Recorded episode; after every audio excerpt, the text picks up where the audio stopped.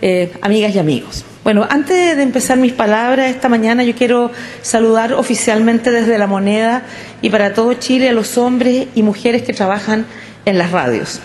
Hoy se celebra el Día de los Trabajadores y Trabajadoras Radiales y quiero hacerles llegar, eh, por un lado, mi agradecimiento y también mi admiración por el trabajo que realizan en cada rincón del país.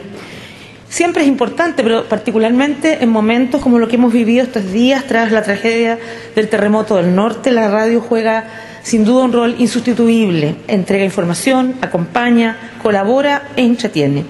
Así que gracias por su trabajo, que en la gran mayoría de los casos es más una profunda vocación y cariño por la radio y eso es lo que representa para el desarrollo del país.